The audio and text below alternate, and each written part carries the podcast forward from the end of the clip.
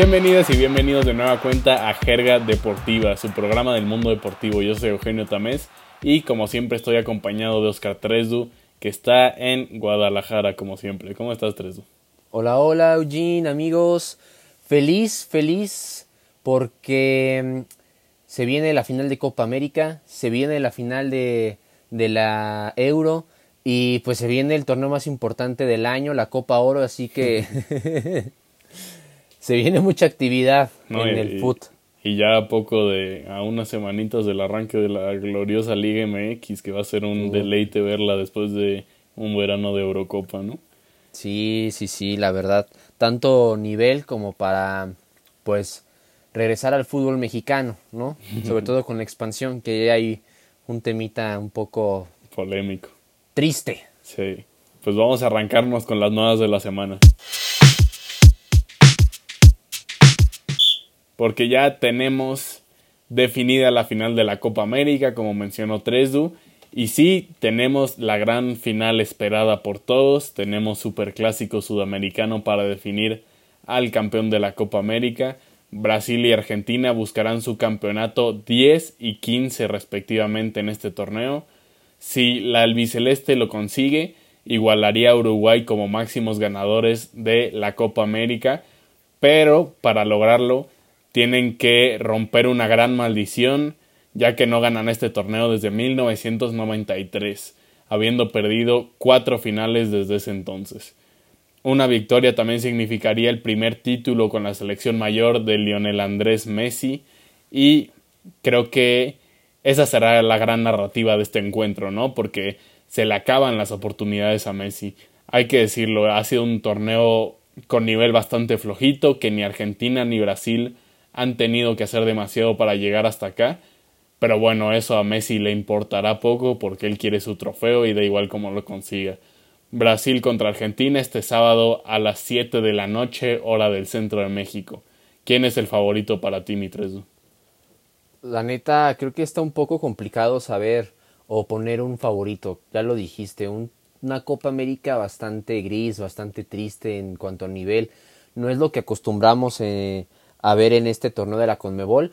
Pero creo que Brasil está un poquito, al menos un escalón arriba sobre Argentina. Aunque sí, la verdad, creo que debería de, ya consagrarse Messi, pues levantando ese, ese trofeo como campeón de la, de la Copa América y ganando algo con la, con la selección argentina, ¿no? Sí sería como algo muy eh, triste, muy feo que, que Leonel Messi, con tanto que ha generado, tanto se le ha comparado con, con Diego Armando Maradona y que no pueda generar un campeonato con, con su selección y sobre todo siendo como capitán, ¿no?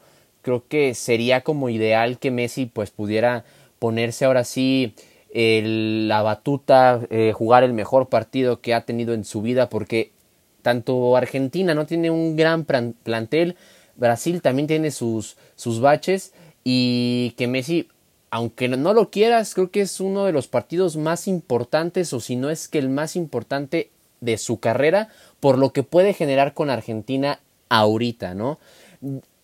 Me dirán, ¿de qué estás hablando si estás, eh, estás comparando tal vez el mejor, el partido más importante fue en la final del Mundial? Ok, sí, ya la jugó, la perdió, pero ahorita se le están acabando las oportunidades para generar algo, un campeonato con, con la selección este, argentina.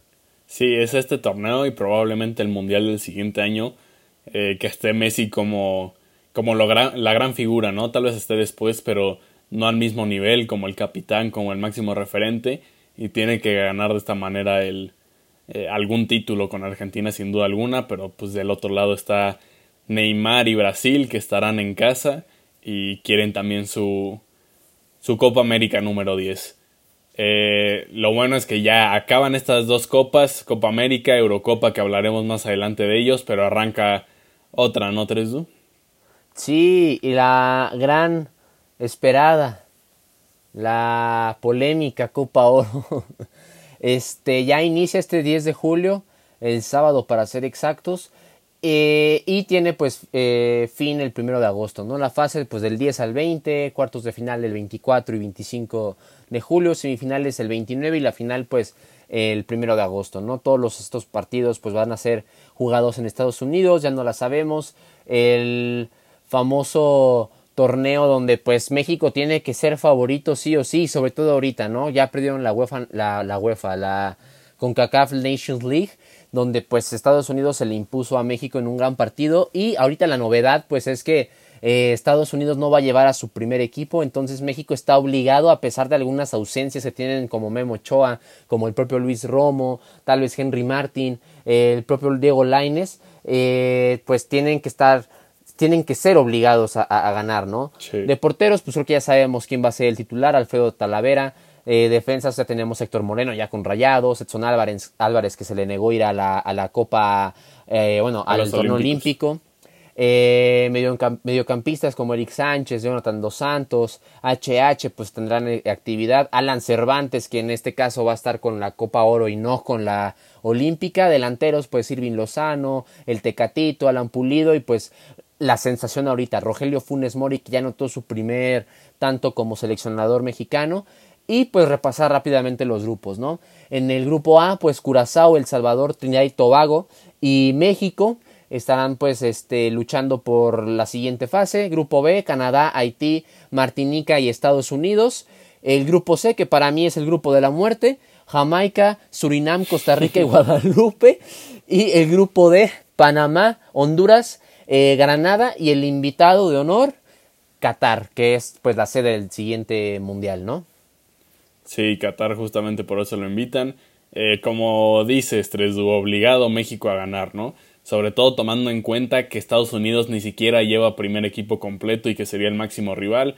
Por ahí supongo que habrá que considerar a, Canadá también con figuras como Alfonso Davis, pero México tiene un plantel superior a todas las otras selecciones de la Copa Oro y tienen que ser campeones. Si no, sería un fracaso.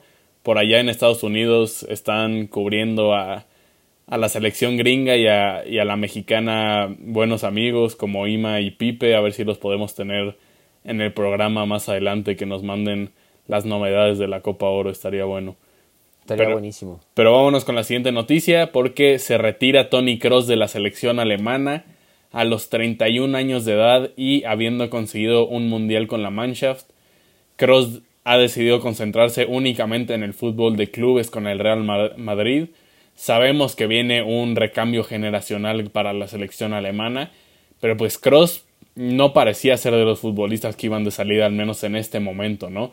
Tiene eh, edad y sobre todo calidad suficiente para participar el siguiente año en Qatar, entonces será una baja sensible ya que eh, era el gran general de ese medio campo para esta selección y muy probablemente lo extrañarán. Es verdad que no dio su mejor torneo en la Euro, pero pues no hay duda que tiene con que aportar para el futuro de la selección alemana. Eh, pero bueno, tendremos que seguirlo disfrutando con el Real Madrid únicamente por lo pronto y, no estará en el Mundial de Qatar del siguiente año.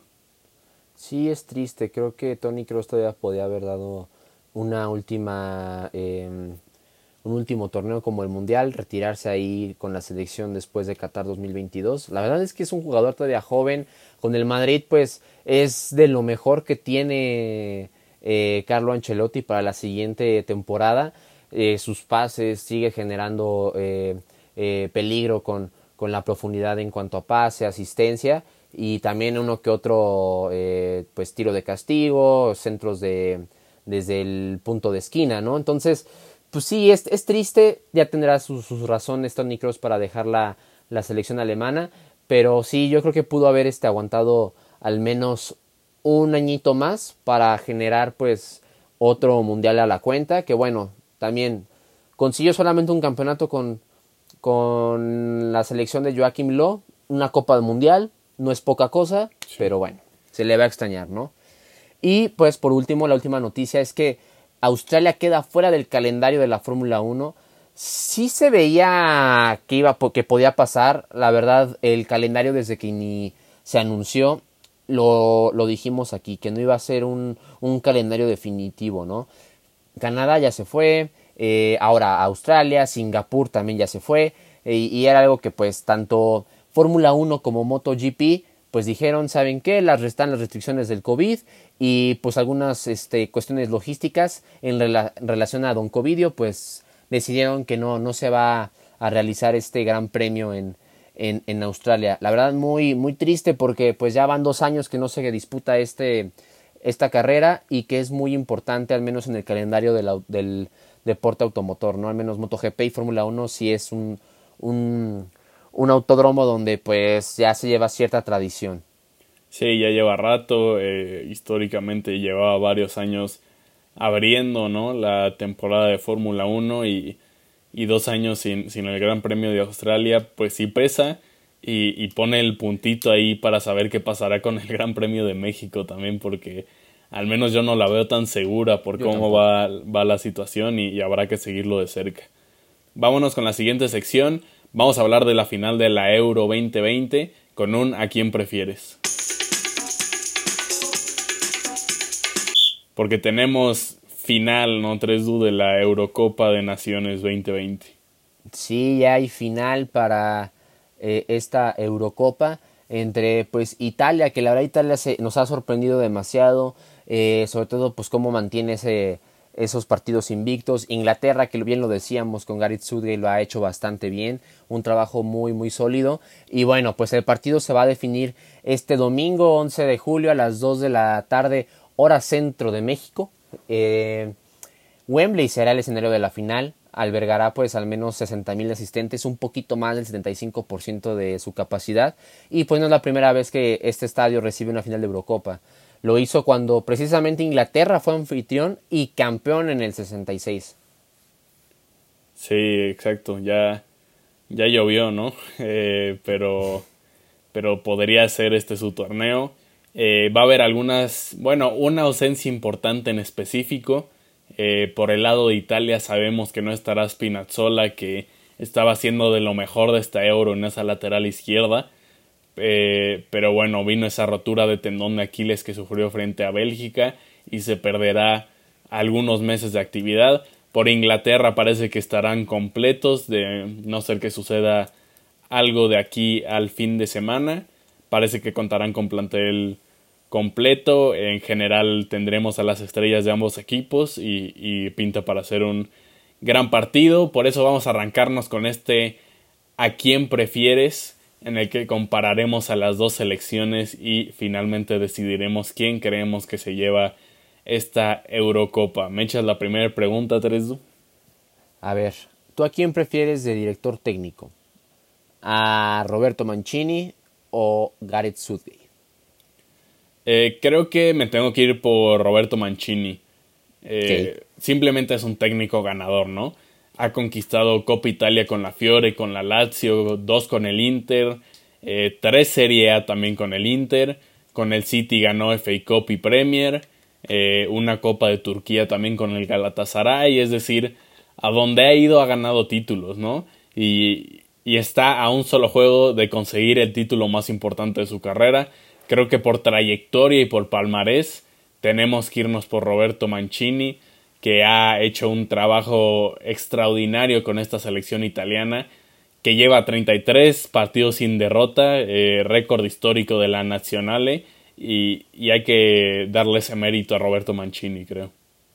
Sí, totalmente de acuerdo. Tiene una trayectoria más marcada, lo que ha generado con Italia, que por ahorita no voy a mencionar mucho por este, algunas cosas que quisiera mencionar en la, próximamente, pero eh, sí, Roberto Mancini ha generado una generación muy buena de, futbolistas italianos, ha dado muy, muy, este, sido muy detallado en sus selecciones y, le ha funcionado, ¿no? No es poca cosa tener tantos partidos este, consecutivos sin perder. Sí, estoy de acuerdo, nos vamos los dos con Mancini entonces sobre Southgate, pero te echo la siguiente pregunta, mi Tresu, eh, ¿qué juego en conjunto prefieres, el de Italia o el de Inglaterra? Pues me voy con el de Italia, la verdad. Creo que sí, como mencionaba, lo que ha generado Roberto Mancini solamente es ganar y, generar un buen plantel, sino los hace jugar bien, ¿no? Me ha gustado mucho el manejo que tiene pues este técnico, la cuestión es darnos cuenta de la continua evolución que les ha dado a los Azzurri desde el 2018. Eh, la Italia del Mancho solo ha perdido dos partidos de los 37 que ha dirigido y pues su nombre ya aparece como el entrenador italiano que ha encadenado más citas sin perder, ¿no? En esta Euro la Nazionale ha dejado en el recuerdo los 30 partidos este, pues sin perder, ¿no? Ya, ya ha superado eso. Se ha colocado a solo tres juegos de la mejor marca en la historia del, de fútbol de selecciones, la que comparten Brasil y España, eh, la Brasil pentacampeona del 93 y 96 y España entre noviembre del 2006 con la derrota ante Estados Unidos en las Confederaciones de Sudáfrica 2009 fue donde perdieron pues esta, esta racha invicto, ¿no? ¿Cómo ha generado esto? Pues ha logrado una, una selección de estrellas jóvenes, algunos más desarrollados, convocan un perfil de jugador que domina más el balón, menos aguerrido, buscando otro tipo de juego y le está funcionando. Y eso sí, no ha dejado a un lado el estilo defensivo del fútbol italiano, pero también con el, con, la, con el tridente que tiene en la, en la, delantera con Immobile, con Insigne, con Chiesa, eh, ni, ni, hablar en la media con Jorginho, Erati, el propio Varela, que lo ha hecho de una forma espectacular, y pues su capitán Chiellini, que es un experto ya de la, de, de la defensa, han logrado una, una selección muy sólida y muy variante en edad, pero de talento pues es muy predominante y sobre todo también mencionar a Donnarumma, ¿no? A Gigi Donnarumma que pues cómo se le cuestionaba tal vez en algún momento con el Milan, pero ha podido evolucionar tanto que ya hay tener un nuevo equipo y que va a empezar a romperla, la verdad. Roberto Mancini se le dio para darle un seguimiento, una evolución a esta selección y que pues se le nota en el campo. Tiene un mejor manejo desde la parte defensiva hasta la ofensiva. Sí, estoy de acuerdo. Sin duda tenemos que irnos con Italia en cuanto a juego en conjunto se refiere. Porque aunque Inglaterra tiene muchísimo talento en individualidades, la verdad es que les falta construir una identidad en cuanto a su juego en conjunto, ¿no? Tienen una gran línea defensiva, es lo que más rescato que los ha salvado en múltiples ocasiones este euro, pero de en medio para adelante, aunque hay mucho talento, repito, eh, no tienen una idea futbolística muy creativa, ¿no? Sus jugadas casi siempre son depender de la velocidad de Sterling, de un pase de Mason Mount, o que Kane gane un balón dividido, que tienen de fuera del área. En cambio, Italia, eh, con esa solidez defensiva que les caracteriza y que ya mencionaste, también se combinan muy bien al frente. Es un estilo muy vertical, pero no son balonazos al frente sin sentido. Es una jugada muy bien construida, ¿no? Entre Insigne, Varela, Berratti, Chiesa, Immobile, etc. Eh, sí, me voy con el juego en conjunto de Italia también. Perfecto. A ver, acá, ¿a quién prefieres como joya en tu equipo? Jugador joven, ¿no? ¿A Nicolo Varela o Mason Mount? Eh, esta es de la, la, pregunta más pareja hasta ahora, creo yo. Me gusta mucho el juego de Nicolo Varela, pero me voy a ir con el mediocampista del Chelsea, Mason Mount, que parece ser de las piezas más importantes en el esquema de Gareth Southgate. Tiene un temple que es raro para su edad. Eh, se nota que sus técnicos lo aman, ¿no? Porque ya sea Southgate, Lampard, Tuchel, eh, ha sido inamovible en el once inicial de, de estos equipos a sus 22 años de edad es de los jugadores más importantes en esta selección inglesa y ha demostrado que tiene la mentalidad para cumplir con esas expectativas. Por eso me gusta Mount en mi equipo, porque hace cosas muy buenas dentro del campo, pero también tiene la, mentalidad fuera de, del campo para exceder con, con creces, ¿no? Sí, creo que igual podría irme por por Mount. Eh, creo que eh, ha, generado mucha expectativa este, este jugador de, del Chelsea, ¿no? La verdad, lo han llevado bastante bien con tanto con Lampard, con Thomas Tuchel. Y mm, el tema con Nicolo Varela es que no digo que no sea un jugador bueno o suficientemente bueno. Creo que esta Eurocopa le dio la oportunidad de poder saltar o le dará la oportunidad de poder saltar a un equipo con más renombre, ¿no? Eh, ya se habla que puede saltar a la, Premier League y que aquí pues puede empezar a generar otro tipo de fútbol, una técnica este, distinta a lo que se juega en Italia. Pero sí, Mason creo que tiene las características para su edad de, de tener un, un fichaje en algún punto con algún equipo un poquito más grande o un poquito más importante, ¿no? No te estoy hablando de, de una liga española, una serie A, puede, podríamos ver hasta en, en una Bundesliga, ¿no? Sí, eh, Aunque, digo, lo de Varela en la Serie A, estoy de acuerdo que tal vez no está al nivel de la Serie A, pero, pero con el Inter hizo, hizo muy buenas cosas en este año de campeonato también, ¿no? Se, se consagró ahí como titular con Conte y, lo hizo bastante bien. Eh, siguiente pregunta, mi 3Du, ¿a quién prefieres como la gran figura de tu equipo? ¿A Insigne o a Harry Kane? La verdad es que Kane ya es un jugador muy, muy consolidado. Aquí me inclino totalmente por una preferencia personal porque sí me gusta cómo juega Harry Kane. También no digo que no me, no, me desagrade Lorenzo Insigne, pero eh, lo que caracteriza mucho a Kane es que ha sido en los últimos años el máximo referente tanto para el Tottenham como para la selección inglesa, ¿no?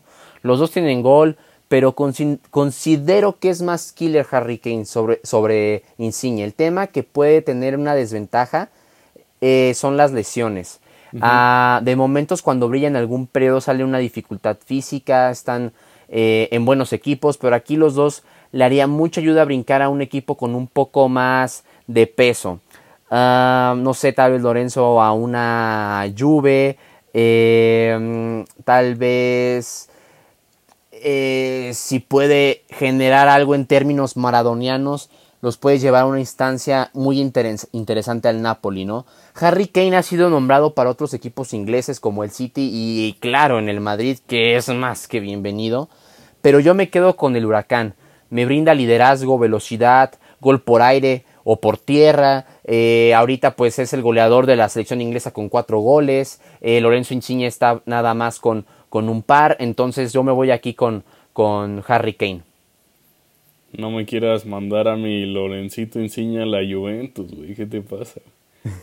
Eh, creo que es la primera que vamos a estar en desacuerdo porque yo me voy a ir con Lorenzo Insigne. Okay. Eh, por lo hecho en este torneo específicamente. Sé que dije lo mismo de Locatelli hace un par de semanas, pero desde ese entonces casi no le ha dado juego Mancini. Entonces creo que Lorenzo Insigne podría ser considerado el jugador del torneo si Italia es campeón. Eh, entre él y Jorginho, creo que han sido los jugadores más determinantes del mejor equipo de la Euro hasta ahorita, que es Italia, y no han dado ni un solo mal partido. Insigne es un jugador diferente, ¿no? Es el jugador que le imprime otra velocidad a la jugada, que saca un pase peligroso, que prueba desde larga distancia y a veces hace golazos, como lo vimos en un par de ocasiones este Euro ha sido un torneazo para Insigne y creo que con un gol en la final sellaría su participación como el mejor jugador del torneo. Eh, nada más para mencionar, también quiero mencionar esto. Lo mismo puedo argumentar de, de Raheem Sterling del otro lado. Sí creo que Kane es la gran figura del equipo, pero si tiene un buen partido en la final y acaban ganando, también creo que Sterling puede ser reconocido como el jugador del torneo por lo que ha hecho con, con Inglaterra. Entonces creo que depende de quién sea campeón. Veo a Insigne y a, Sterling como los máximos candidatos a ser nombrados jugador del torneo, aunque hay muchas posibilidades. También mencioné lo de Jorginho, por ejemplo. Pero bueno, eh, resumiendo, voy con Lorenzo Insigne para mi equipo por lo que hizo en este torneo. Ok, sí, sí, tienes, tienes puntos muy, muy bien aterrizados. La verdad es que sí, sí estoy de acuerdo con eso. Y lo de Sterling sí, también tiene, tenemos que darle el mérito que merece, ¿no? O sea, no solamente por Harry Kane, este, eh, van a ganar, ¿no? O sea, Sterling también es un, factor muy importante, pero bueno, ya hablamos sobre la dinámica de, esto, de, la selección, cómo puede generar este eh, juego en conjunto para poderle ganar al rival, ¿no? A ver, para campeón entonces, ¿Italia o Inglaterra? Yo me tengo que ir con Italia. Eh, la selección que no ha perdido desde septiembre del 2019 tiene que ser la gran favorita. Vencieron a Bélgica, vencieron, a España, tienen una defensa sólida, un ataque contundente, eh, muy peligroso a la contra, un técnico ganador, varios jugadores que marcan diferencia, ya sea Insigne, Varela, Immobile Chiesa, Berratti, Bonucci, el propio Donnarumma que bien mencionaste. Eh, simplemente es una selección que tiene todos los ingredientes para ser campeona y creo que lo van a lograr, aunque sí van a ser eh, momentos decisivos eh, que, que valga la redundancia, que decidan esta final. porque como mencionamos, ambas son selecciones que defienden muy bien, entonces se va a definir por un gol o dos, yo creo. Ok. Yo, yo quisiera decir que Inglaterra, pero la verdad es que sí, yo, yo veo a Italia campeona. La verdad, con todo lo que hemos dicho, con lo que hemos generado, lo que ha hecho Roberto Mancini, con el plantel que trae, creo que son, es el equipo más completo para llevarse ese trofeo. Digo, a ver si no le echo la sal y pues me dan la, la este, pues la alegría, ¿no? De ver a, Inglaterra campeón, porque pues sí me gustaría verlos, pero a los ingleses, pero la verdad sí lo veo un poco complicado. La sal de tres, a ver si. Sí, no manches, ya si, no, le cae a, la nacional. Si ya lo escucharon, apuesta en Inglaterra. eh, vámonos entonces con la última sección del día. Vámonos a la jerga respondona. La primera pregunta es de Imanol Delgado. Dice: Los futbolistas mexicanos jóvenes como Eric Aguirre que apuestan por ir a otro equipo de la Liga MX con mayor poderío económico, sea este Tigres, Rayados, etcétera, ¿se están cerrando las puertas para emigrar a Europa en un futuro? Yo creo que sí, eh, porque al comprar jugadores jóvenes a precios altos, clubes como Tigres y Monterrey no los van a dejar salir fácil, al menos que, que obtengan una ganancia importante, y eso significa precios por encima de los 10, 15 millones de dólares que no siempre van a pagar los equipos europeos, ¿no? Hay varios casos claros que ejemplifican esto. Está Jürgen Damm pasando de Pachuca a Tigres, Pizarro de Chivas a Rayados, Gallardo de Pumas a Rayados, Ponchito González de Atlas también a Rayados. Eh, todos ellos atrajeron interés de clubes europeos en algún momento, pero los clubes regios no están en la necesidad de vender jugadores. Eh, entonces pues piden una cantidad de dinero muy alta por sus jóvenes para mí, eh, por eso no es la decisión más inteligente de un futbolista con futuro como Eric Aguirre en cuanto a lo futbolístico, irse a rayados, pero pues es difícil criticarlo porque quién sabe qué haríamos nosotros en su posición, ¿no? Si nos ofrecen la cantidad de dinero, de dinero que él va a ganar en rayados, sería difícil decir que no. Pero bueno, como aficionados no nos queda más que, que despedirnos de las esperanzas de que Eric Aguirre vaya a Europa, creo yo, o al menos eso dice el pasado con otros jugadores que han tomado ese camino.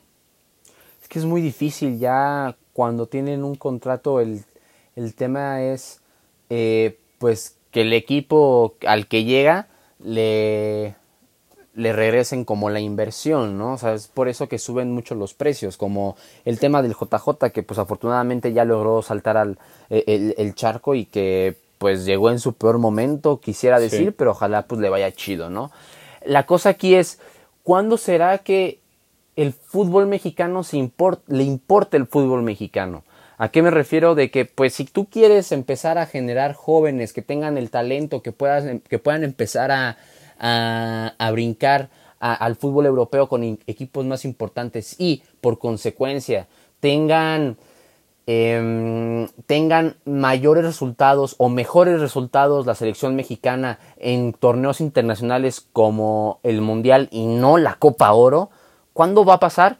Cuando de verdad digan, a ver, este jugador tiene potencial, vamos a mandarlo a, Europa por debajo de los, del millón o por debajo de los dos millones. ¿Para qué? Para que se empiece a, a foguear, para que empiece a generar pues calidad, fútbol, y así pues empieza a crecer la selección también y al traer eso pues va a también brindar algunos este, em, beneficios económicos si es lo que buscan, ¿no? ¿Qué está haciendo Estados Unidos? Eso hace, vende, vende, a sus jugadores jóvenes en miles, ¿no? Ni siquiera en millones. Y ahorita es la mitad de su selección importante, la buena, está en Europa. Sí, totalmente de acuerdo. Y, qué bueno que mencionas ese tema de, de Macías, porque justamente le estaba pasando algo similar de que no lo querían dejar ir por porque pedían mucho dinero por él.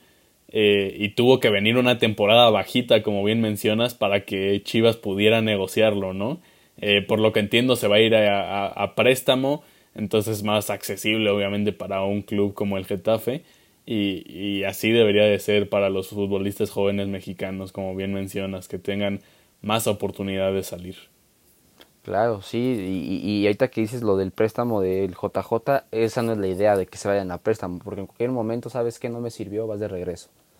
Pues no, hasta para la moral del jugador le, le, afecta, ¿no? Sobre todo para un jugador como el JJ, que sus deseos era brincar el, charco. No estoy diciendo que, esté, que vaya a pasar, no lo estoy diciendo, pero es un riesgo que, hay que tomar, ¿no? Que se puede pasar. Bueno, en la segunda pregunta, Álvaro Pineda, ¿qué tan complicado tiene México pelear por una medalla en el fútbol olímpico?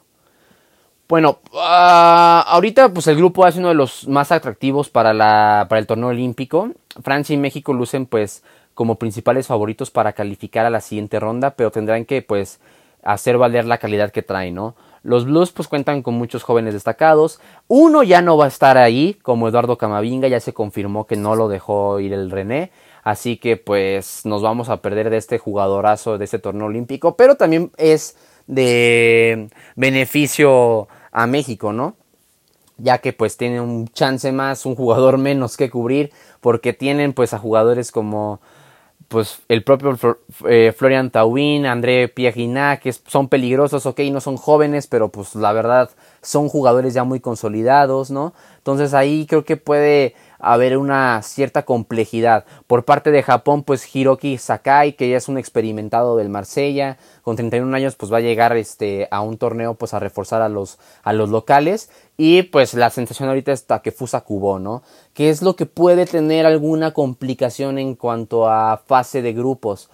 Eh, en otras fases, si es que llega tal vez eh, a enfrentarse a eh, España, la verdad es que España viene muy bien reforzado y sobre todo pues seleccionado, ¿no? Unai Simón, Eri García, Pau Torres, Pedri, Dani Olmo, Miquel eh, Obarzábal y además los refuerzos que van a tener eh, La Roja, Marco Asensio y Dani Ceballos. Van a ser pues un poquito complicado, ¿no? Pararlos.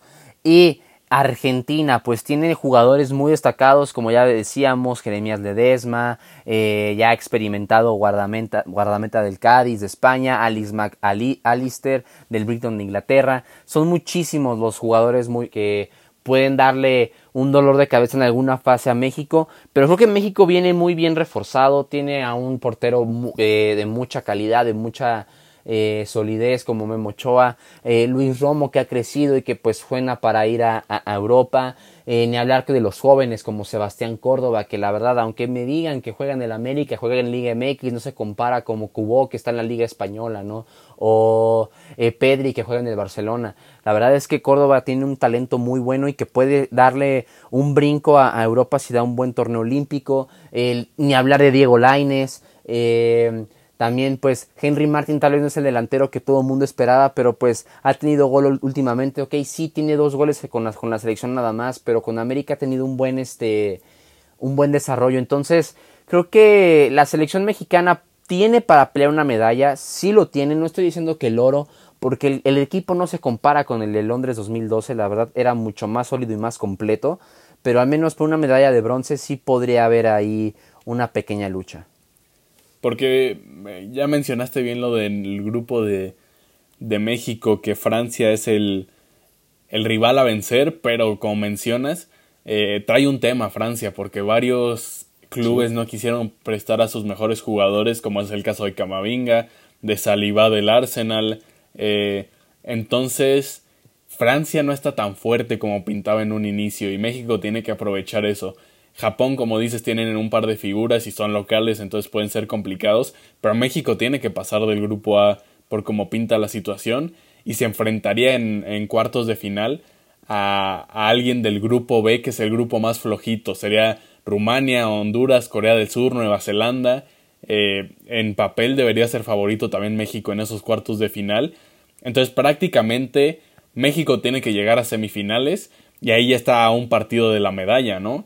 Entonces, no pinta tan mal el escenario para México y, ya se enfrentaría a Brasil, Alemania, Argentina, España, que son los grandes favoritos, hasta las semifinales.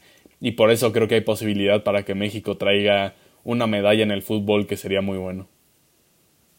Sí, totalmente de acuerdo. La verdad sí tiene, tiene chance y, y por eso lo digo, no, no, no lo pongo tan este con mucha expectativa, pero al menos una medalla de bronce puede conseguir el conjunto del Jimmy sin problemas. Sí, sí podría suceder. Eh, la tercera pregunta es de Regina Flores. Dice, hay escándalo en la FMF. ¿Qué opinan de que Irapuato no jugará en la liga de expansión después de que se les había confirmado el ascenso? Sí, lamentablemente pues no nos sorprende nada de esto de la Federación Mexicana de Fútbol, ¿no? Eh, para los que no saben del caso, Irapuato ganó su ascenso a la liga de expansión en la cancha. Y la federación le había avisado la semana pasada al club que sí cumplía con los requisitos para ascender, pero después de una reunión con dueños y directivos se decidió que Irapuato no ascendía. Creo que México es el único país en el que el ascenso lo deciden sobre la mesa y no en la cancha y pues es realmente eh, tristísimo, ¿no? Y es totalmente entendible el enojo por parte de los aficionados. Ya se está hablando en redes sociales de que los aficionados eh, con más razón que antes harán el grito homofóbico en los estadios para que castiguen a la Femex Food y nos dejen sin mundial, que le dolería mucho a la federación obviamente. Creo que no es la mejor forma de hacerlo porque sigue siendo un grito que ofende a terceros, pero eh, pues cómo le pides a los aficionados que te apoyen en, en, una campaña de la federación después de estas cosas que hacen. Reitero, yo sigo sin apoyar el grito, pero sí hay que demostrar inconformidad de alguna manera en contra de los que dirigen el fútbol mexicano, porque este es únicamente otro ejemplo de, de todas las, las, las, trampas que hacen, ¿no? Eh, por teniendo el, el dinero como único objetivo. Como decía hace ratito, ¿cuándo el fútbol mexicano se va a preocupar por el fútbol mexicano? Es triste, es muy, es muy lamentable lo que se vive en, la, en el fútbol mexicano, de que como dices, ¿no? Para tener temas de ascenso o descenso se tiene que llevar sobre la mesa, no en la cancha. O sea, aquí impides el desarrollo. Ahorita en primera división no hay, no hay descenso, no hay competitividad honestamente, ¿para qué le echo, para qué le echo ganas si no voy a descender? ¿No? Los de ascenso se nota que quieren jugar, que quieren este, sobresalir. ¿Y de qué sirve si no hay nada? No hay, no hay un ascenso más, nada más hay un trofeo y ya. Y donde, donde sí puedes generar un pequeño desarrollo con equipos, pues tal vez un poco olvidados, porque Irapuato hay que recordar que estuvo en primera división hace unos años, que hasta el mismo Cuauhtémoc Blanco ahí jugó. Eh, Clever Boas también. ¿Dónde está? ¿Dónde, ¿Dónde podemos empezar a generar ese desarrollo del fútbol de pequeñas plazas para que vayan brincando de división en división?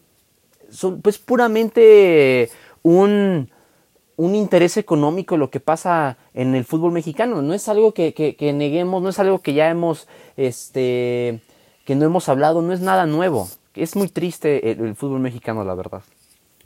Sí, sí, hay que, hay que pues sí, hacerlo evidente, ¿no? El, el, malestar que tenemos con la federación y habrá que hacer algo al respecto sin duda alguna.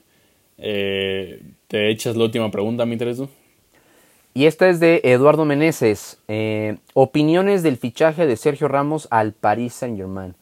Creo que el París eh, ahorita busca sobre todo cómo reforzar en todos aspectos, tanto delantera, que pues está muy bien, pero Mbappé ya declaró que no, no va a renovar con el París. En la media, en la defensa y en la portería, que con la llegada de Gigi Donnarumma, el París quiere reforzarse porque su única meta es la Champions. Ya no quiere la Liga, la Ligue 1. Ok, seguirá compitiendo porque es su liga doméstica, ¿no?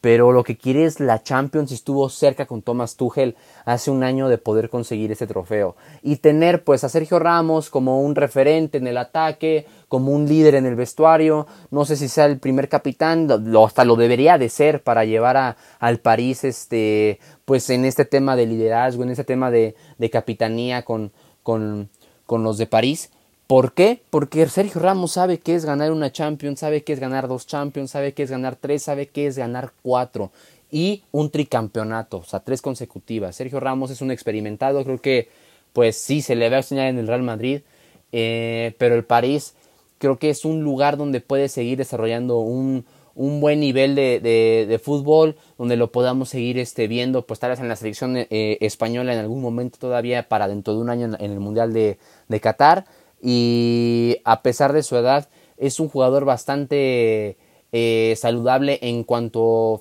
sea, físicamente me refiero tuvo una lesión hace poco, tiene que agarrar ritmo para que vuelva a tener esos, ese nivel que, se le caracteriza, pero le queda todavía, ¿no? La verdad, Sergio Ramos, pues eh, sí es un buen fichaje para el París, no es la bomba, pero sí es un gran fichaje para poder llegar al, objetivo europeo.